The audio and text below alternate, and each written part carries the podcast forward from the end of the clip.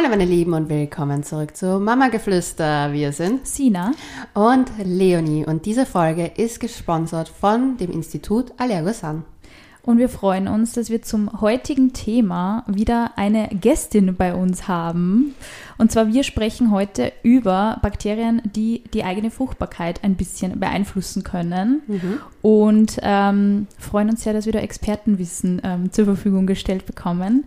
Liebe Alex, magst du dich kurz vorstellen? Sehr gerne. Mein Name ist Alexandra Raus. Ich bin Pharmazeutin im Institut der Legosan in der medizinischen Beratung und freue mich, dass ich heute hier sein darf.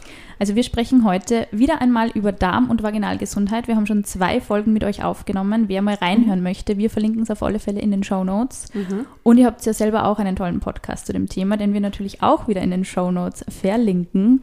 Und liebe Alex, du hast uns ja schon etliche Male ein bisschen aufgeklärt über das Thema Darm- und Vaginalgesundheit. Jetzt wissen wir dank euch, beziehungsweise dank dir, dass der Darm ja sehr viel mehr ist als nur unser Verdauungsorgan. Also ich glaube, man hat ihn immer so ein bisschen gering geschätzt vielleicht. Denn er ist ja auch ähm, der Sitz unseres Immunsystems und tut wahnsinnig viel für unsere Gesundheit. Mhm. Und was ich zum Beispiel ganz lange nicht gewusst habe, ist, dass der Darm auch für die vaginale Gesundheit gewissermaßen zuständig ist. Und für alle, die jetzt diese Folgen davor noch nicht gehört haben, kannst du uns nochmal erklären, was ist eigentlich das Mikrobiom und wo ist es in unserem Körper? Wo sitzt es? Welche Funktion hat es? Mhm, sehr gerne.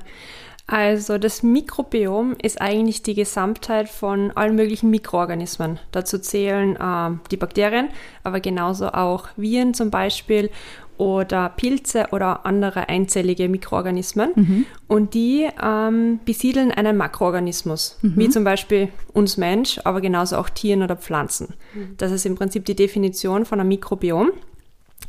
Und bei uns äh, Mensch sitzt das Mikrobiom an ganz unterschiedlichen Stellen. Also wir haben zum Beispiel ein eigenes Mundmikrobiom, wir haben das Darmmikrobiom, wir haben auch ein eigenes Hautmikrobiom oder wie zum Beispiel auch in der Lunge oder Vaginalflora haben wir auch ein eigenes Mikrobiom. Ganz mhm. viele Mikrobiome, kann man das dann sagen eigentlich? Es sind mehrere oder ist es dann trotzdem eins? Mm, wenn du so vom Mikrobiom sprichst, ist es quasi das Mikrobiom. Und wenn du es speziell jetzt auf die verschiedenen äh, Organe quasi aussprichst, dann sagst du eh Darmmikrobiom, mhm. Vaginalmikrobiom, Hautmikrobiom. Okay. Genau.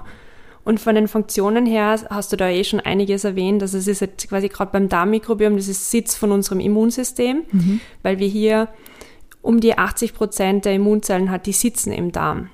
Das heißt, wir haben da schon mal eine wesentliche Voll arg Funktion. Eigentlich, gell? Total, ja. Das ist auch das, was viele eigentlich nicht wissen. Mhm. Und ähm, dass halt gerade unsere kleinen Mitbewohner hier im Darm an verschiedensten Aufgaben beteiligt sind. Also nicht jetzt nur quasi bei der Vitaminproduktion zum Beispiel. Sie sind auch in der Lage, so kurzkettige Fettsäuren zu produzieren, die an Entzündungsprozessen äh, teilhaben, dass die zum Beispiel äh, besser wieder regeneriert werden können. Ah, ja. Und äh, natürlich auch bei Verdauungsprozessen, da sind wir schon dabei. Mhm. Und äh, wenn du jetzt zum Beispiel so eine Disbalance im Darm hast, dann können natürlich auch Erkrankungen entstehen. Mhm. Und die sind aber nicht nur lokalisiert auf den Darm, sondern das kann auch zusammenhängen, zum Beispiel mit dem Gehirn, das kann zusammenhängen eben mit der Vaginalflora oder auch zum Beispiel mit anderen Organen. Und da ist äh, zurzeit in der Wissenschaft wirklich sehr viel äh, dahinter, dass man dann noch mehr äh, Zusammenhänge quasi aufdeckt. Das heißt, es ist noch gar nicht alles erforscht, was es zu erforschen gibt. Aber was wären so typische Probleme, die auftauchen, wenn die Vaginalflora oder die Darmflora eben äh, nicht im Gleichgewicht sind? Sind das Gibt es da so typische Probleme für all jene, die die letzten Folgen nämlich nicht gehört haben? Wir wissen sie ja schon ein bisschen. Also ich glaube, die typischen Vaginalprobleme, die kennt jede Frau unter uns. Ähm, das kann jetzt ganz normaler Blasenentzündung sein, die sehr, sehr häufig, oder mhm. Harnwegsinfekt, äh, kennen vielleicht auch diesen Begriff, sehr, sehr viele.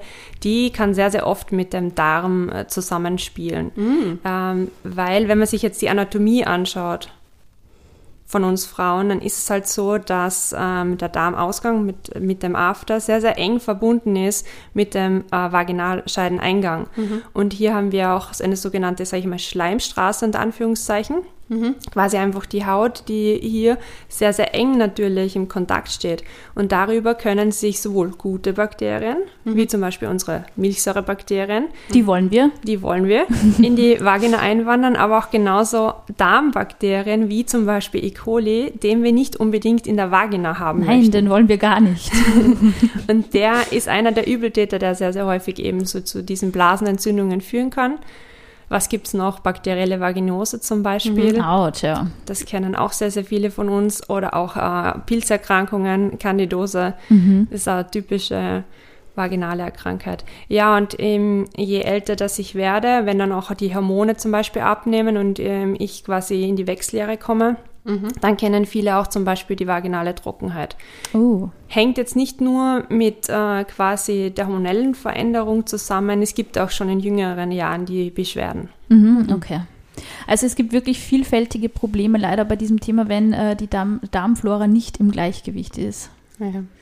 Und ich finde es auch total spannend, weil es haben uns ja noch in den letzten Folgen, die wir gemacht haben, etliche Lauschis ähm, auch ähm, geschrieben, dass sie diese Produkte auch von euch ausprobiert haben. Ich schwöre ja schon viele, viele Jahre darauf. Also ich finde, es gibt nichts Einfaches, wie einfach einen Beutel anzurühren irgendwie und den zu trinken und es geht einem einfach besser. Also was ich teilweise in meiner Jugend mit Pilzinfektionen ähm, mich herumschlagen musste, ähm, man nicht wusste, wie einfach es tatsächlich ist, hätte es vielleicht schon früher gemacht und nicht aber nur so gecremt und diese, ja. Es gibt wirklich ähm, eine Lösung für diese Probleme, muss man sagen. Gott sei Dank.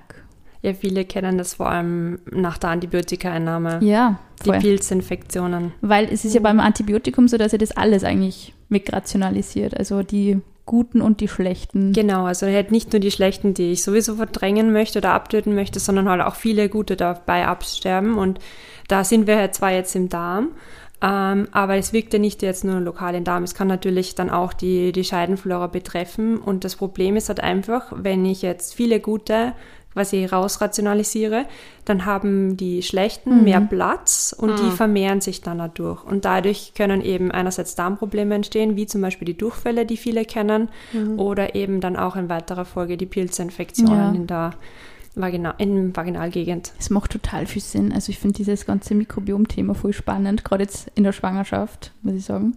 Ähm, also und seitdem ich schwanger bin, habe ich mir viel mehr jetzt auch mit dem Thema Darm und Vaginalflora auseinandergesetzt, in diversen ähm, Hebammenbüchern nachgelesen, wie wichtig das nämlich eigentlich ist, das Thema gerade äh, in der Schwangerschaft. Und weil die Vaginalflora spielt ja nicht nur eine Rolle, wenn es um Infektionen geht, sondern eben auch bei der Empfängnis, was ich gar nicht gewusst habe, also was sehr spannend ist. Kannst du uns so ein bisschen erklären, ähm, welche Rolle die Vaginalflora da spielt und vielleicht im weiteren Sinne, wie es die Fruchtbarkeit beeinflussen kann? Also nicht muss, aber eventuell kann. Gerne. Also es ist ja so, dass wir normalerweise, wenn wir von der Darmflora sprechen, wollen wir eine große Artenvielfalt haben. Also ich sage mal, je bunter, desto besser, sage ich jetzt mal. Bei der Vaginalflora ist das ein bisschen anders. Da hätten wir eigentlich gerne, dass viele Lactobacillen drinnen vorkommen. Also eher äh, wirklich eine große Dominanz von diesen Milchsäurebakterien. Und das ist auch wichtig, weil die sorgen dafür, dass unser pH-Wert aufrechterhalten wird. Der liegt so zwischen 3,8 und 4,5 und äh, der sorgt natürlich auch dafür, dass sich andere Pathogene, also krankmachende Keime, nicht so leicht vermehren können und äh, zum Beispiel auch nicht so leicht eindringen können oder wenn sie eindringen, halt dann gleich einmal äh, quasi vernichtet werden, weil sie fühlen sich in, in diesem Milieu quasi nicht wohl. Und man hat halt einfach gesehen, dass eben diese Lactobacillen-Dominanz Einfluss hat auf ähm, quasi einerseits die Empfängnis, aber auch Fortbestand der Schwangerschaft, Wow. Einnistung. Und ähm, wenn eben diese Lactodominanz, Lactobacillen-Dominanz nicht vorhanden ist, sehr, sehr häufig dann Paare nicht ähm, quasi schwanger werden können. Das ist ein Grund dahinter, der bei der Frau liegt. Man hat aber zum Beispiel auch schon gesehen, ähm, wenn man sich quasi das Samenmikrobiom vom Mann angesehen hat, dass auch dieses von Lactobacillen dominiert ist. Echt? Wenn es quasi sich um eine gesunde Samenprobe handelt. Im Vergleich dazu, ähm, wenn die zum Beispiel jetzt nicht von Lactobacillen dominiert wird, sondern zum Beispiel von, sage ich mal, potenziellen krankmachenden Keimen, wie zum Beispiel Prevodella, dass hier zum Beispiel dann äh, das auch mit dazu beitragen kann, dass zum Beispiel Paare nicht schwanger werden können. Wow. Also man unterscheidete quasi mittlerweile, dass ungefähr ein Drittel ähm, von der Frau ausgeht, ein Drittel vom Mann ausgeht und ungefähr ein Drittel an beiden liegt, warum es teilweise nicht klappen kann Mhm. beim kind Thema Kinderwunsch. Jetzt mal nur für die Frauen gesprochen. Was Mhm. wäre da zum Beispiel die vor- perfekte, optimale Voraussetzung für, was kann man sozusagen tun, wenn man Also- einen Kinderwunsch hat? Man kann natürlich schon einmal viel über die Ernährung machen, äh, weil natürlich das den gesamten Körper gut tut, also auch die Darmflora natürlich dementsprechend gut aufforstet. Ähm, da kann man zum Beispiel auf viele Ballaststoffe achten, weil gerade die Ballaststoffe auch unsere Bakterien mit anfüttern. Und wie ich ganz am Beginn äh, Also erwähnt habe, Porridge in der Früh. Porridge, genau. äh, diese kurzkettigen Fettsäuren zum Beispiel produzieren und die wiederum eben gegen diese Entzündungsprozesse wirken können. Und äh, natürlich über die Ernährung auch viele Mikronährstoffe schon aufgenommen werden. Und gerade wenn man einen Kinderwunsch hat, ähm, spielen natürlich gewisse Mikronährstoffe eine wesentliche zentrale Rolle. Folsäure zum Beispiel. Ja, das sollte man auch schon vor der Empfängnis nehmen. Ganz das weiß genau. ich jetzt auch schon mittlerweile. Ganz ja. genau. Also jede Frau, die quasi einen Kinderwunsch hat, sollte darauf achten, ausreichend Folsäure zu sich zu nehmen. Ähm, weil die Folsäure dafür verantwortlich ist, dass dieses Neuralrohr dementsprechend äh, richtig ausgeprägt wird. Und das ist in einem Zeitraum, wo viele noch nicht wissen, überhaupt, dass sie schwanger sind. Mhm. Okay, das ist ja spannend. Es ist voll spannend, weil man glaubt dann immer, okay, jetzt bin ich schwanger, jetzt nimm es. Und ähm, gerade Frauen, die. Es ist eigentlich, ist es empfohlen sogar vorher. Ja. Genau, Ja. das wird schon wirklich davor empfohlen, weil wie gesagt, der, der Zeitraum dazwischen ein Zeitraum ist, wo viele das noch gar nicht mitbekommen. Ja. Kann das jetzt, eine blöde Frage, aber vielleicht stellen Es sich gibt das keine blöden Fragen, Leonie. Ja, das eh nicht, aber das letzte Mal, ich komme manchmal ein bisschen vor wie in meinem neuen Biologieunterricht. Ich habe da nie so gut aufgepasst, jetzt passe ich endlich mal auf. Ähm, na, aber jetzt kann man da zum Beispiel auch, weil es klingt jetzt blöd, aber man nimmt das ja vielleicht Folsäure eben so, ja, einfach davor schon. Kann das irgendeine negative Auswirkung eigentlich dann auch haben oder kann man das einfach schon vorab, auch wenn man jetzt nicht kon ganz einen konkreten Kinderwunsch hat, sollte man das vielleicht schon vornehmen? Also, ob man es überdosieren kann, meinst du auch? Ja, so in die Richtung so Prophylaxe, man nimmt es einfach mal, weil falls man dann schwanger ist, schaden, geschadet hat es nicht. Oder ist es halt wirklich so, wenn man sagt, okay, man möchte einen Kinderwunsch, dass man es damit anfängt? Also grundsätzlich ist natürlich die Folsäure auch für jede andere Person wichtig. Nicht nur für uns Ja. Frauen, sondern auch für Männer und dementsprechend, also Ja. wirklich für alle.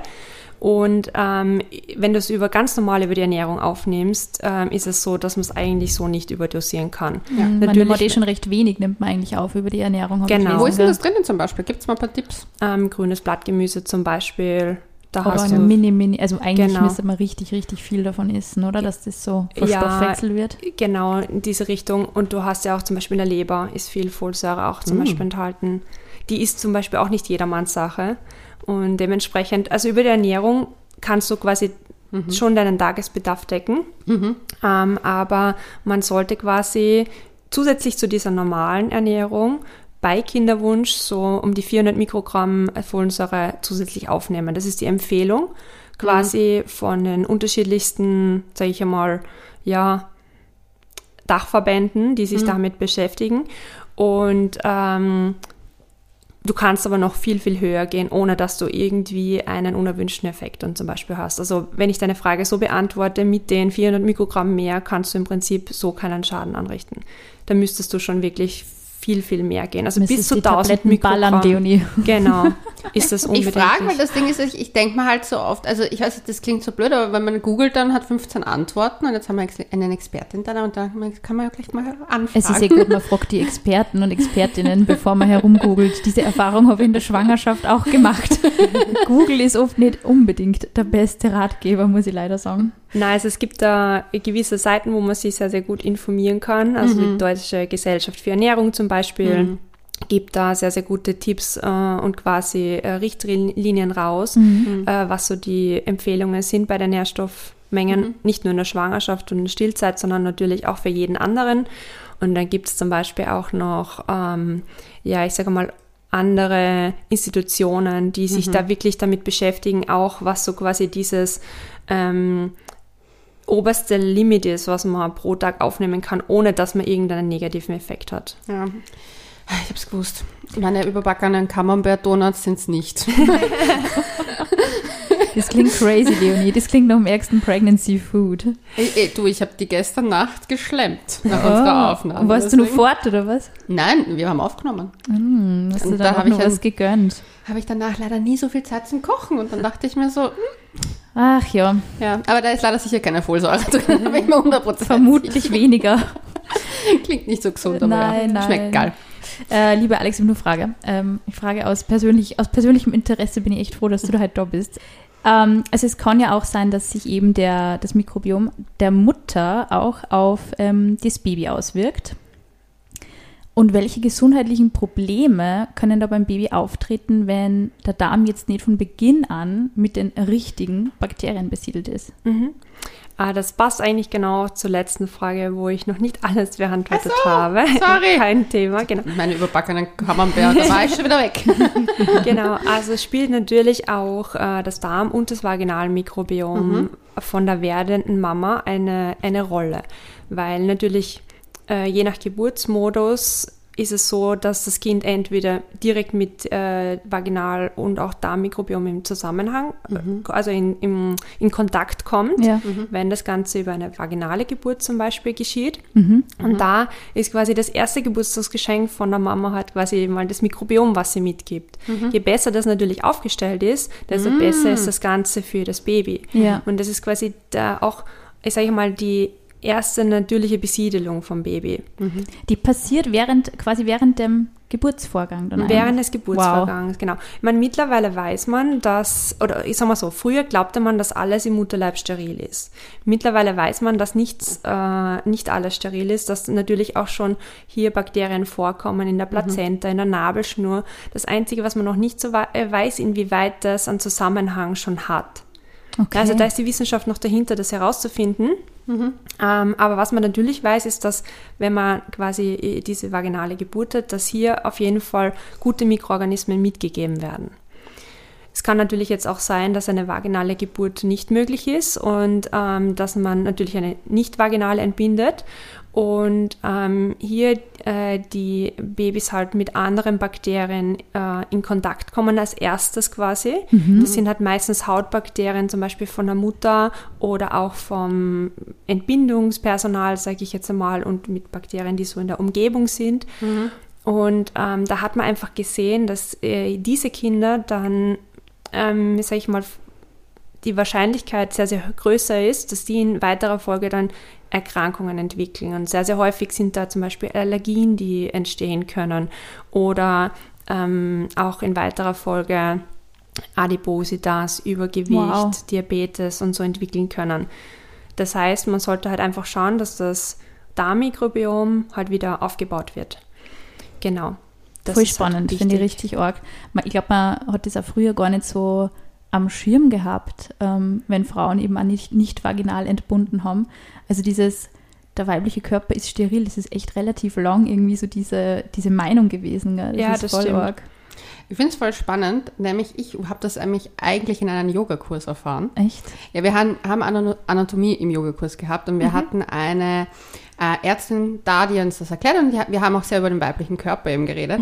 Und äh, die ist nämlich auch, äh, also hat dann angefangen auch darüber zu reden, dass es eben so wichtig ist, theoretisch, dass dieses, dass die sozusagen der hier, wir nennen es ja Vaginalseeding, heißt es jetzt, der Fachbegriff davon. Voll, Das genau. wusste ich nämlich nicht, wie der Fachbegriff ist, aber dass es das dann gibt, damit die Kinder halt sozusagen gestärkt sind davon. Also das passiert, wenn man zum Beispiel eine Bauchgeburt hat. Ähm, Im Übrigen verwenden wir das Wort Bauchgeburt, weil wir heutzutage nicht mehr Kaiserschnitt sagen sollten. Wurde mir von der Sina heute erklärt. Ja, ich finde, Bauchgeburt klingt irgendwie positiver. auch. Es ist irgendwie, und auch, es ist ja auch natürliche Geburt. Es ist halt Ja. nicht immer möglich, irgendwie vaginal genau. zu entbinden. Und dann hat man so das Gefühl, oh, ich habe nicht natürlich entbunden. Ja, Das aber nur, wollen, wir ver sich wollen wir verhindern, genau. da draußen wundert, warum wir auch das Wort Bauchgeburt verwenden. Äh, Und vielleicht kennen Sie ja so wie ich das bis jetzt noch nicht kannte, weil ich ja mit dem Thema jetzt nicht so viele Ich bin Berührungspunkte ja erst habe. seit kurzem irgendwie in diesem Themengebiet so drinnen, aber es ist echt spannend. Ja. Aber ich, ich finde es super. Ich lerne so viel. Also wenn es dann mal bei mir so weit ist, dann weiß ich alles. Dann dann gehe ich easy durch die Ich komme Schwangerschaft. vorbei und gebe da so meine 10 Kilo an Bücher, vor, äh, bringe da dann vorbei und dann darfst du auch alles lesen. und ich habe Kannst mir gedacht, die ich lese sicher keine? Schwangerschaftsratgeber, aber es ist unglaublich, man, tigert sich da einfach herein, weil es mega spannend ist. Also gerade irgendwie so diese medizinischen und wissenschaftlichen Themen zum Thema Gesundheit und was wirklich alles einen Effekt aufs Kind hat und was meistens keinen Effekt aufs Kind hat, das muss man auch so ein bisschen so, jeder Gedanke, den du hast, den spürt dein Baby und so, da bin ich immer so ein bisschen, okay, chillt's einmal. Aber gerade so diese Themen, wie sich die Gesundheit des Babys entwickelt und wie man es fördern kann, finde ich mega interessant. Also es hat oft, es haben oft so diese unscheinbaren Dinge so einen großen Einfluss, finde ich. Das stimmt auf jeden Fall, ja. Und das ist wirklich ein sehr, sehr spannendes Thema, muss ich sagen. Und ich finde es auch super, dass ihr das angesprochen habt äh, bezüglich Bauchgeburt, dass es halt einen positiven Effekt hat, weil es ist wirklich so, ähm, wenn du halt quasi nicht vaginal entbinden kannst, das hat schon gewisse Gründe auch teilweise ähm, oder auch zum Schutz der Mutter oder zum Schutz des Babys, dass das quasi auch nicht möglich ist oder nicht Ja. gemacht werden darf. Und äh, auch dann gibt es aber Wege. ja, voll. Ja. Ähm, also du, also ich bin neu in, der, in dem Metier, ja. Metier. Schwangerschaft, Vaginalbakterien, Vaginalseeding. Ähm, also du sagst auch, dass das empfohlen, also das empfiehlt, empfiehlt man dann davor, dass die Ärzte äh, und He also Ärztinnen und Hebammen und Heb gibt es männliche Form von Erklär Hebammen? mal kurz Vaginalseeding. Das war das Erste, was ich gefragt habe tatsächlich in meiner ähm, Geburt, äh, Geburtsklinik, in der ich war, ob das durchgeführt wird im Falle ähm, einer Bauchgeburt. Und also Alex, du musst mich korrigieren, wenn es nicht stimmt. Also man führt der, der Frau, meine Hebamme hat gesagt, idealerweise sogar schon am, also wenn, wenn die Frau in die Klinik kommt, also wenn es jetzt nur keine Sturzgeburt ist, sondern wenn es irgendwie so kurz, also man hat diese lange Latenzphase und der Körper bereitet sich auf die Geburt vor, dass man der Frau dann ein, ein, einen sterilen, ein steriles Tuch einführt. Ja, st- steriler Tupfer wahrscheinlich, Tupfer, genau. genau. Und dass dann äh, das ähm, drinnen bleibt, bis die, die Bauchgeburt vorbei ist, Mhm. bis das Baby dann bei der Frau ist. Und dann wird, also wischt man mit diesem Tuch, das in der Vagina war, Mhm. den Mund und das Gesicht und die Hände vom Baby ab. Mhm. Ist es so, ist es so korrekt? Äh, es gibt verschiedene Anwendungen, wie das teilweise durchgeführt oder praktiziert wird. Ja. Ähm, ich habe schon von Methoden gehört, die quasi genauso sind, wo quasi nicht nur ähm, quasi das mit einem Tupfer gemacht wird, sondern teilweise auch mit Finger. Das heißt, im Prinzip könnte es theoretisch auch die Mutter selbst machen Ah, mit dem okay. Finger. Ähm, teilweise wird nicht nur in die Vagina quasi was eingeführt, sondern auch quasi in den After. Dann hast du quasi Darm- und Vaginalmikrobiom Ah, ja. dabei. Aber der Hintergedanke ist im Prinzip genau das, was ich vorher erwähnt habe, dass eben da schon äh, gute Bakterien von der Mutter auf das Kind äh, quasi mitgegeben werden. Okay. Voll spannend. Quasi mit diesem ähm, Grundstein ähm, von guten Bakterien kannst du dann auch den Grundstein für ein intaktes Immunsystem quasi bilden. Ich glaube, das ist, das ist wird ja noch nicht so lange gemacht, oder? Nein, und es wird nach wie vor nicht in, In jeder Klinik genau, gemacht, Genau, ja. also aber es ist sehr stark am Kommen und es ist sehr stark eben die Nachfrage danach, weil eben immer mehr dieses Bewusstsein und auch quasi die Wissenschaft mittlerweile schon sehr klar eben besagt, ähm, dass es hier Unterschiede gibt. Mhm. Und dementsprechend finde ich das auch sehr, sehr spannend, dass, dass ihr das aufgebracht habt, weil ähm, das ist genau das, ähm, wo, wie gesagt, eben auch schon diese Unterschiede gesehen haben. Ich glaube, dass das auch so ein bisschen ein Thema ähm, des Schamgefühls der Klinik war oder ist teilweise. Also ich war voll froh, wie meine Klinik gesagt hat, ja sicher, wenn sie das wollen, machen wir das. Und wir weisen auch immer darauf hin, was das ist und so. Und ich so, yes, da fühle ich mich wohl. Aber es ist echt, es ist echt ein riesen, ein riesen Ding. Und ich finde, es geht ja auch so einfach irgendwie, gell? Es ist, ähm, es ist echt spannend. Ich fand es äh, interessant, damals im Yogakurs davon zu hören. Ich Finde ich cool, dass das im Yoga diskutiert wird. Ja, ich habe ja ein sehr auf Frauen ausgelegtes äh, Yoga-Ausbildungen gemacht und deswegen, glaube ich, war das schon dann deswegen auch ein Thema. Aber ich fand es voll spannend, weil die halt eben auch gesagt haben, es ist so wichtig, dass wir unsere Vaginalflora so, dass sie halt juicy ist. Sie hat, meine Lehrerin hat immer gesagt, es muss alles juicy sein. Juicy. Und dann bleiben die Lebenssäfte, und so, so, umso juicier man ist, umso gesünder ist man, umso älter wird man. Taoisten sagen das ja auch, dass man sozusagen ja, seine Lebenssäfte ja verliert und deswegen alt wird und sozusagen runzliger und dann irgendwann mal stirbt, weil der Lebenssaft weggeht. Und deswegen sind Kinder ja auch noch so Pausbackerln. Juicy echt kann wenn man sagt, okay, es hängt, äh, wenn du sagst Juicy, in selbst Ja. steht und äh, wenn du dir das überlegst, ähm, dass wir natürlich alles überall haben wir Schleimhaut. Ja, ja. Und jetzt kennt es vielleicht eh jeder, wenn quasi die Heizung aufgedreht wird und die Schleimhäute trocknen Mhm. aus, Ja. dass man dann anfällig ist für Infekte. Ja. Das trifft jetzt nicht nur auf die oberen Atemwege zu, sondern es trifft natürlich auch Ja. auf die Vaginalflora zu. Je trockener quasi die Schleimhäute sind, desto leichter können sich da schlechte Bakterien, sage ich jetzt mal, auch vermehren. Und Ja. so, so kommen dann halt häufig eben auch die Beschwerden mit. Also juicy sein hilft definitiv. Juice ist wichtig. Aber die hat eben auch dann, wir haben auch über die Wechseljahre eben auch gesprochen. Ich meine, das ist jetzt vielleicht nicht für Mama geflüstert das Hauptthema, aber es ist einfach auch, sie hat auch gesagt, es hindert einen ja nicht, trotzdem auch juicy zu sein. Man muss halt einfach nur darauf achten und vielleicht ein bisschen die Leben, also eben Ernährung, vielleicht Zusatzstoffe nehmen. Also einfach zu schauen, dass es einfach, dass man juicy bleibt.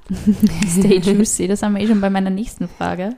Ähm, also Alex, du hast es eh kurz angeschnitten. Es gibt ja auch schon ähm, Untersuchungen wegen den ähm, Allergien bei Neugeborenen.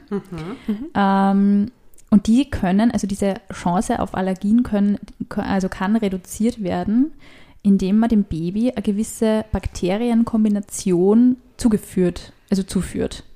Das ist dann quasi so eine Probiotikatherapie, kann man sagen, oder? Genau, also man kann schon, viele äh, Eltern wissen natürlich schon vorher, wenn sie selbst äh, Allergien haben, wenn es die Mutter selber oder auch der, der Papa zum Beispiel Allergien hat, dann ist die Wahrscheinlichkeit, dass auch das Kind eine Allergie entwickelt, sehr, sehr hoch. Also kann man wirklich schon von Prozentzahlen sprechen. Wenn beide Elternteile noch dazu die, die, dieselbe Allergie haben, ist die Wahrscheinlichkeit noch höher. Also da liegen wir so bei 80 Prozent herum. Wow. Und natürlich, also die Gene können wir jetzt nicht beeinflussen, aber was wir schon beeinflussen können, das ist eben das Mikrobiom. Und wir haben ja vorher schon gesagt, 80 Prozent von unseren Immunzellen, die sitzen im Darm. Und bei einer Allergie ist es dann meistens so, äh, dass einfach äh, der Körper auf Stoffe reagiert, die eigentlich harmlos sind. Wenn wir uns überlegen, Pollen, Ja. Tierhaare oder Nahrungsmittelallergien, das sind eigentlich Sachen, oder Hausstaub, äh, da ist ja nichts Gefährliches an sich dahinter, aber da der Körper erkennt das als, äh, sage ich einmal, Fremdstoff oder als gefährlicher Stoff. Und beim ersten Kontakt passiert meistens nichts, sondern das ist nur das, was intern im Körper abläuft. Das heißt, das spürt man auch gar nicht.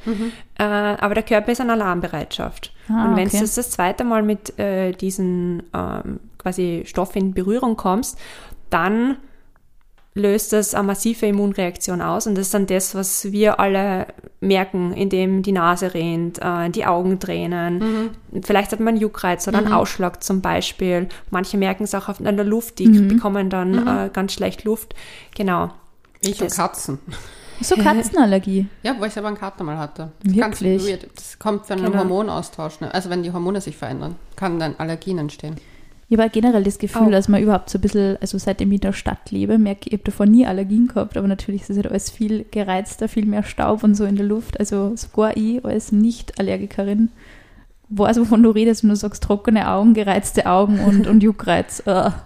Also so, sobald, sobald man es verhindern kann, ist es echt gut, wenn man da was macht dagegen auf alle Fälle, wenn, genau. wenn man was dagegen machen. Weißt du, gibt es irgendwie bestimmte Allergien, wo man sagt, da bringt die Probiotikatherapie mehr oder weniger oder so? Ich sage mal so, ähm, wir haben eben mal eine Studie durchgeführt, das waren äh, Richtung atopische Ekzeme, sage ich einmal, ähm, wo wir halt einfach gesehen haben, dass jene, da haben schon die, äh, die Mütter, die schwanger waren, im achten Monat quasi ein Multispezies-Probiotikum bekommen, also für achtes und neuntes Monat. Die hatten selbst schon äh, Probleme mit einer Allergie, also da hat es eine familiäre Prädisposition gegeben. Und ähm, die Babys, die sie geboren haben, haben dann auch äh, quasi ab dem ersten Lebenstag dieses Multispezies-Probiotikum weiterbekommen für das gesamte erste Lebensjahr und wurde dann auch noch weiter beobachtet für das nächste Lebensjahr. Und Aber da haben sie es nicht mehr genommen im zweiten Jahr. im zweiten haben sie es nicht mehr Okay. genommen, genau. Und es, man hat es natürlich verglichen. Also es war auch Placebo kontrolliert. Und da hat man aber gesehen, dass jene Babys, die mit Multispezies-Probiotika unterstützt worden äh, sind, ähm, um die 70 Prozent weniger atopische Ekzeme entwickelt haben, als Wow. wie jene, die quasi nicht unterstützt worden sind. Und dieser Effekt ähm, hat auch dann angehalten in der Zeit, wo sie es quasi dann nicht mehr genommen haben. Wow. Und wenn man sich das überlegt, es passiert ja gerade in, in den ersten paar Jahren enorm viel. Mhm. Die Kinder kommen mit sehr vielen, ähm, sage ich jetzt mal bewusst, Keimen in Kontakt. Ist auch wichtig, Ja, ja. weil da lernt das Immunsystem. Ich, habe gehört, dass die, darf ich ganz kurz einhaken, ja. ich, was ich voll spannend finde, ich habe mal ein Interview gehabt mit einem Mediziner und der hat mir erklärt, je mehr die Kinder über den Mund sensibilisiert werden, also sie stecken sie wirklich alles in, mhm. in den Mund, desto weniger wird das Risiko, dass dann auch später Allergien kriegen. Ja, ganz genau. Stimmt das? Wow. Ja, das stimmt. Ja. Vielleicht kennt ihr die Hygienehypothese. Das sagt euch irgendwas, die Hygienehypothese? Nein, nicht. Äh, da gibt es eben auch Studien, äh, die aufgezeigt haben, dass Kinder, die auf Bauernhöfen aufwachsen, mhm. die sehr viel quasi aufnehmen, auch von, ich sage mal, Allergenen, wie eben Hausstaub, Gräser, ja. Tierhaare und so weiter, äh, im Vergleich zu Kindern, die steril aufwachsen, teilweise in, in Großstädten, äh, wesentlich häufiger an Allergien erkranken, als wie jene, die quasi auf den Bauernhöfen aufwachsen. Oh, verdammt, ja. das wird für mich die ärgste, ärgste Herausforderung. Ja, das wollte ich gerade sagen. Wenn ich die Kinder so in der U-Bahn auf dem Boden sehe, denke ich mir, Na, ich habe nämlich gestern, nämlich, wenn eine Freundin von mir hat ein sechs Monate altes Baby. Mhm. Und wir waren essen und sie hat es halt auf so eine, auf die Bank. Die Bank war sehr groß, also man konnte da breit spielen und das Kind hat einfach alles gefühlt abgeschleckt. und ich habe mir nur gedacht so, ich weiß nicht, wie ich das dann schaffen soll, weil ich, äh, ich war, ich habe weiß ja warum und sie hat es auch gelassen, weil es ist ja gut. Also, dass sie viel irgendwie da vor, also ja, viele Bakterien kennenlernt. Aber ich habe gedacht, so, ich möchte sehen, wie das denn die Sina machen wird. Oh Gott, Weil ja. Sina ist unser kleiner, ähm, ja. Hypochonder. Und ein kleiner Monk. Also. Das wird wirklich eine Umstellung. Aber ich, ich weiß nicht, ich glaube, die Lösung ist vielleicht, dass ich einfach gleich so Probiotikatherapie mache, aber das ist wahrscheinlich auch nicht alles. Gell? Ja, ein also bisschen Sand essen ist wichtig. Ja. Es ist schon so, dass unser Immunsystem lernt. Also ja. wir haben ja ein Immunsystem, was ist Angeborene, ja. das wir sowieso haben und eines, das lernt. Und je mehr das lernt, desto besser ist es für uns, desto widerstandsfähiger sind wir. Ja, obwohl ich muss sagen, in der Stadt, zum Beispiel am Land verstehe ich es voll. Mir, zum Beispiel ist ganz komisch, ganz anderes Thema, aber zum Beispiel mir graust weniger vor den Pfoten meines Hundes, ja. wenn er irgendwo Waldwiese herumgelaufen ist. Ja. Das kann sogar ja. auf der Weide gewesen sein, also wo keine Kühe sind, also bitte keine eine Message ist jetzt wegen den Kühen und Hunden. ne, ich sage sowas jetzt schon vorsichtsmaßnahmemäßig dazu. Ähm, aber da graust man weniger, als wenn er durch die Stadt läuft oder so. Dann putzt ja, sich die ja, so Naturdreck ist irgendwie ja. weniger grausig wie Stadtdreck. Ja, deswegen einfach, wir werden einfach ganz viel mit Bohne draußen sein in das der Natur. Das ist wahrscheinlich eh gescheit. Und ich werde mit ihm dann ganz viel Dreck im Dreck wühlen, weil ich mag das voll gern.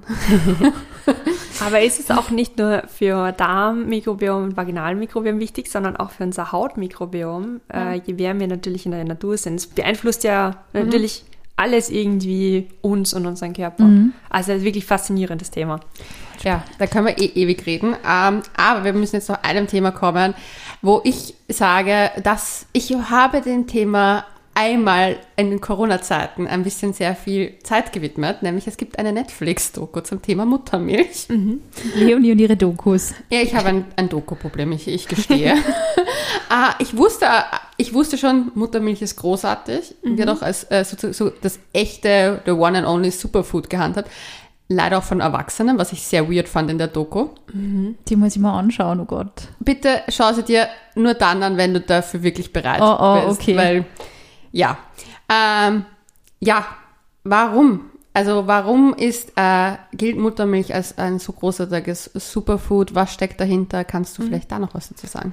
Also du hast natürlich bei der Muttermilch nicht nur Nahrung für das Kind, sondern darin steckt natürlich viel. Ja. Und da stecken jetzt nicht nur Bakterien drinnen, die mhm. wertvoll sind für das Kind, sondern auch präbiotische Substanzen wie eben Ballaststoffe, mhm. die wichtig sind fürs Kind. Und du hast auch Immunzellen zum Beispiel mhm. drinnen. Ja, die Sportler nehmen das. Das fand ich echt ein bisschen eklig. Ja, schau dir die Doku wirklich nur unter Umständen an, dass du es wirklich psychisch gut verkraftest, weil die nehmen das wegen diesen ganzen Sachen. Aber ich habe mal gehört, die Muttermilch wächst sozusagen auch mit den dem Alter des Babys. Also das heißt, es gibt in verschiedenen Phasen andere genau. Nährstoffe drinnen. Ja, genau. Also ähm, am wertvollsten ist, sage ich mal, so diese äh, Vormilch, also das mhm. Kolostrum, wie sie auch bezeichnet wird, mhm. die ist sehr nährreich mhm. und ähm, das verändert sich natürlich dann mit der Zeit schon, mhm. das schon. Aber so von den Nährstoffen her ist sie natürlich immer wichtig mhm. und wertvoll für das Baby.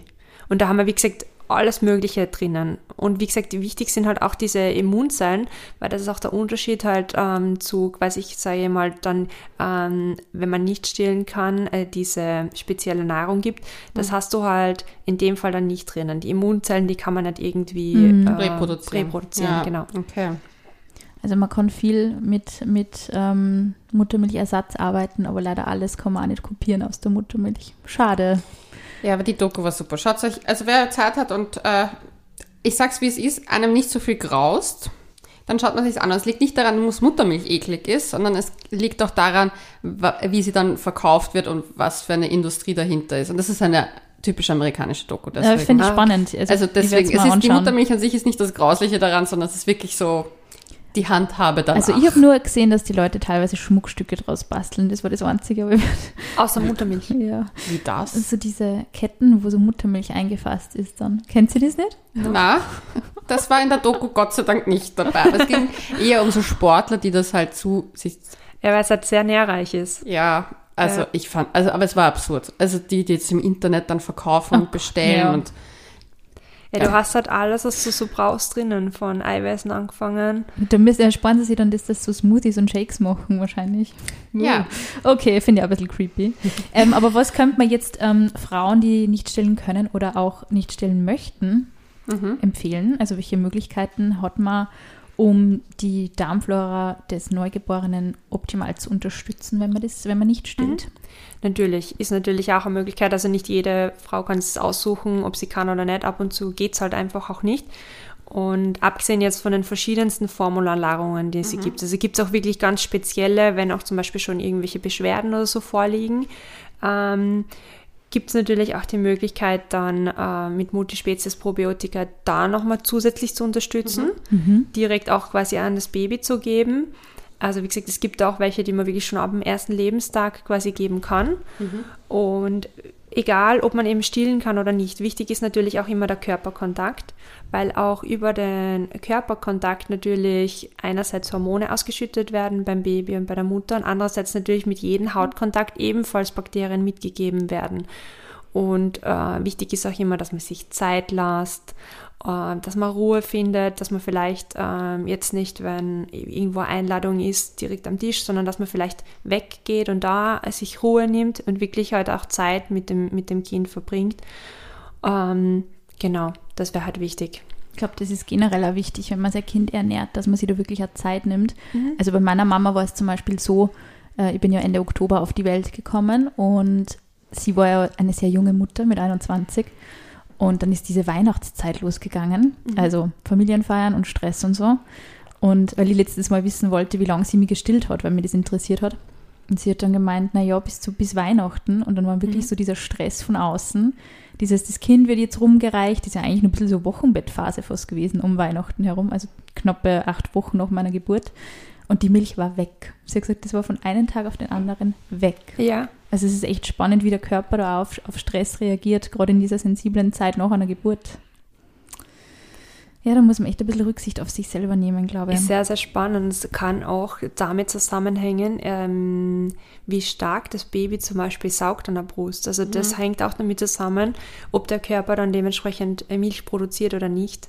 Und man muss auch teilweise aufpassen bei dem, was man isst weil zum Beispiel viele Pflanzenstoffen sind in der Lage, dass ähm, quasi dann die, oder würden beim Abstillen helfen. Und da kann schon mal passieren, dass die Milch dann wegbleibt. Uh. Ja, also ich muss ganz ehrlich sagen, das Kapitel Schwangerschaft klingt wie ein eigene, eigenes Studium. ich glaube, es ist gewissermaßen auch eins. Manchmal bin ich echt so, okay, wieder was Neues gelernt. Das mit den Pflanzen finde ich jetzt super spannend. Nämlich. Ja. ja, es ist echt so, also ich habe mir das auch gedacht, so, ja, da stillt man halt, keine Ahnung, und die meisten Frauen stillen eh, bis das Kind irgendwie drei ist. Und dann die meisten, so die ich kenne, so, ja, schau mal, ob du überhaupt so lange Milch hast, weil das sind halt echt viele Faktoren, die man gar nicht so ja mit einbezieht beim Thema Stillen und auch diese Entzündungen. Und das war zum Beispiel bei meiner Schwester so, da war meine Mama dann echt krank, weil einfach so mega Brustentzündung war. Mhm. Und ähm, das ist natürlich schmerzhaft. Also natürlich, das sollte ja. man nicht zu lange warten, dass man sich da auch Stillberatung und Hilfe organisiert. Mhm. Ihr empfehlt ja ähm, eine, ein Drei-Stufen-Konzept für die Schwangerschaft. Kann, mhm. Also kannst du uns das nochmal kurz erklären, was sozusagen euer mhm. Institut da empfiehlt? Mhm. Also natürlich kann eine Mama mhm. schon im Prinzip vor der Schwangerschaft viel machen. Mhm. Also man kann da wirklich äh, von, den, von den unterschiedlichen Multispezies-Probiotika, die wir haben, halt was sie möchte oder je nachdem, was sie sich wünscht, da im Prinzip einnehmen. Wir empfehlen dann spätestens ab dem, Schwangersch äh, ab dem achten Schwangerschaftsmonat ein wirklich spezielles Multispezies-Probiotikum, mhm. was auch wirklich speziell für Babys konzipiert worden ist, mhm. weil das ist auch jenes, was nicht nur quasi das Darmmikrobiom der Mutter optimal vorbereitet, sondern dann in weiterer Folge auch direkt dem Baby ab dem ersten Lebenstag verabreicht werden kann. Und da im Prinzip das Baby dann unterstützt, da dementsprechend gutes Darmmikrobiom auszubilden. Und egal, ob man jetzt quasi vaginal entbindet oder nicht, ähm, kann man es natürlich jederzeit geben. Mhm. Ähm, wichtig sind wie wir vorher schon angesprochen haben, auch die Ernährung. Das mhm. heißt, man kann das Ganze dann noch vom quasi Kinderwunsch bis Schwangerschaft, Stillzeit mit Ballaststoffen unterstützen. Mhm. Ähm, da gibt es auch verschiedene Möglichkeiten. ähm, manche sind dort wirklich sehr sinnvoll, weil mhm. halt, wie gesagt, wenn man es über die Ernährung nicht ausreichend ähm, quasi nimmt, dann wäre das zum Beispiel eine Möglichkeit, wie man es ergänzen kann. Oftmals kommen auch bestimmte Schwangerschaftsprobleme dazu. Sehr, sehr häufig ist eben die Verstopfung da ein Thema. Eieiei. Habe ich Gott sei Dank noch nicht, aber man merkt wirklich, wie der Nahrungsbrei im Magen festhängt und einfach nur, es wird einfach der Platz zu wenig. Gell? Also es ja, kämpfen wirklich eben. viele Frauen damit. Je größer das Kind wird, desto genau. mehr drückt es halt einerseits auf die Organe oben und mhm. andererseits unten. Das heißt, ähm, Verstopfung ist ein Thema, was mhm. so den Darm betrifft. Da würden halt Ballaststoffe ebenfalls quasi Abhilfe verschaffen. Und sehr, sehr häufig ist dann auch Sodbrennen ein Thema. Ah, das habe ich auch schon voll gehabt. Oh, die Sodbrennenphase. Ja, das ist, wie gesagt, das ist sehr, sehr häufig in der Schwangerschaft. Und da gibt es auch spezielle Zubereitungen aus Papaya, zum Beispiel mit Hafer. Und der Hafer sorgt eben dafür, dass sich der wirklich schön an die Magenschleimhaut anlegt und ähm, quasi dann die Magensäure da äh, nicht noch zusätzlich die Schleimhaut quasi belasten Den habe ich zu Hause, aber wegen einem anderen Grund. Bei mir ist es eher Wegen dem Furtge. Ja. ja. Smart, Leonie, smart. Genau. Jeder hat noch sein eigenes Thema. Das stimmt. Aber es ist gut zu wissen, ähm, was man Aber machen kann. Also ich schwöre, der ist ja. super. Du kannst es wirklich individuell einsetzen, wenn mhm. du siehst. Wenn man zu viel gegessen hat. Oder genau. getrunken. Scheiß Bradel vom Furtge und dann auch nur Mäcki, gell, Leonie? Oder die Camembert-Donuts. Oder die Camembert-Donuts. Ja, also ich kann es sehr empfehlen. Also ich finde es super. Ja, Mir das, hat das schon geholfen. Quasi der, die dritte Stufe wäre im Prinzip dann die Mikronährstoffe. Mhm. Und da kann man halt wirklich, wie gesagt, schon beim Kinderwunsch sollte man ansetzen, quasi mit, den, mit der Folsäure, aber nicht nur Folsäure, ist natürlich für Frauen generell wichtig, Eisen zum Beispiel, B-Vitamine, mhm. Vitamin D, Vitamin C, also wirklich breit gefächert. Einfach, ja, Dass man gute alles. Voraussetzungen, dass man mit aufgefüllten Speichern in die Schwangerschaft startet. Genau.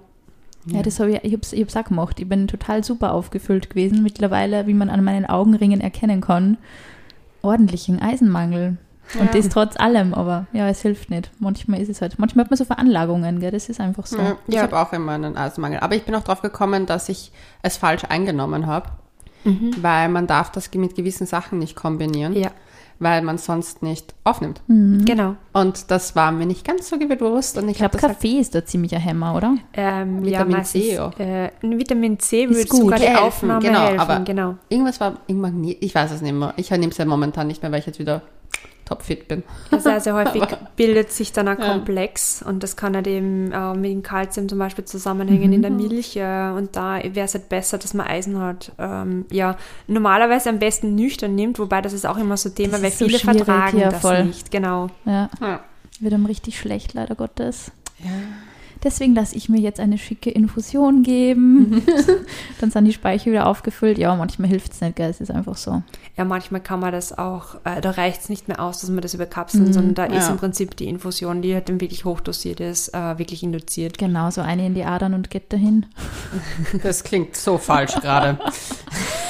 Aber es ist wirklich spannend, wie viele, wie viele Dinge man selber dann auch in der Hand hat, finde ich. Also gerade wenn man irgendwie in der Schwangerschaft beobachtet, man ja so diesen körperlichen Zustand, eben auch wenn man sehr regelmäßig und sehr engmaschig Untersuchungen hat, mhm. ähm, beobachtet man das ja eigentlich sehr genau und ich finde das auch sehr spannend, wie schnell sie im Körper und im Blut auch Dinge ändern können. Also mhm. so dieses, hey, vor einem Monat war mein Blutbild nur sensationell und heute ist Eisenmangel Deluxe irgendwie und es ist echt, also so gelegentlich mal so einen Blick drauf werfen und auch zu schauen, also was ja auch sehr spannend ist, ähm, ist ja diese, diese Vaginalsekretuntersuchung, da kann man, ich weiß jetzt leider nicht ähm, den Fachbegriff, aber man kann ja auch sehr genau schauen, wie die Vaginalflora aufgebaut ist. Also das mhm. passiert ja nicht immer beim Frauenarzt bei der Routineuntersuchung, mhm. glaube ich. Also mhm. Status, oder? Vaginalstatus, glaube ich, heißt das. Das kann man extra anfordern im Labor, ist auch sehr spannend. Ja. Also das würde ich auch mal empfehlen, wenn man sich nicht genau im Klaren ist, wie es da unten rum dann eigentlich ausschaut. Kann man einfach beim Gynäkologen oder bei der Gynäkologin mal machen lassen. Würde ich empfehlen. Also finde ich auch. Macht auf jeden Fall Sinn. Genau, ja. dass man einfach mal schaut, ob alles. Ja, vor fit allem, ist. wenn man vielleicht auch jemand ist, die halt irgendwie zum Beispiel unter irgendwie mehr Leiden da sind. Also ich habe das mal machen lassen und habe dann ja, ja. einen Status bekommen, aber da war alles tippitoppi. Sehr gut. War alles juicy, Leonie. Alles juicy. aber ich muss auch dazu sagen, dadurch, dass wir ja schon öfter mit euch zusammenarbeiten und das Glück haben, das eine oder andere Produkt immer auch bekommen zu dürfen, habe ich, hab ich da ein bisschen, habe ich ein bisschen Vorsorge getroffen. Deswegen glaube ich, war mein Status ganz gut. Also meine Awareness ist voll gestiegen bei dem Thema. Also das war. Ich kläre auch ständig meine Freundinnen auf. Ich werde langsam zur. Probiotika war das erste, was auf meine Einkaufsliste gewandert ist, wie ich erfahren habe, dass ich schwanger bin. Das war so, es kann nur gut sein. Und meine mhm. Gynäkologin dann so, nehmen Sie das. das ist echt definitiv von Vorteil. Mhm. Ja. ja. Es kann auch jeder oder jede, ganz egal, äh, eben bei uns in der medizinischen Beratung anrufen. Ah, wirklich? Ja, also wenn es da das Fragen gibt. Das nicht sagen. Leonie hängt den ganzen Tag in der Warteschleife. oder auch E-Mail schreiben, also wirklich ganz egal, egal zu welchem Thema. Also für uns gibt es keine Tabuthemen, weil ich glaube, das ist wirklich wichtig, ja, dass voll. man das sagt. Mhm. Gerade das Thema Vaginalflora ist ja so ein Tabuthema. Ja, dann ja. verlinken wir euch gerne noch Kontaktmöglichkeiten in den Show Notes, würde ich sagen, oder? Ja, dann danke dir vielmals, Alex. Sehr gerne. Vielen Dank, liebe Alex. Wir verlinken natürlich auch den Podcast. Magst du den nur kurz erwähnen? Ja, das ist unser Omnitalk-Podcast, wo wir quasi mit Florentina, ich und die Steffi gemeinsam eben über die unterschiedlichsten Themen sprechen und eben auch quasi aufklären möchten und eben auch, dass es keine Tabuthemen gibt. Das ist ein gutes Motto. Das, ein ähnliches Motto verfolgen wir zwar, gell, Leonie? Genau. Und damit sagen wir Bussi Baba und bis zum nächsten Mal. Und diese Folge wurde gesponsert vom Institut Allergosan.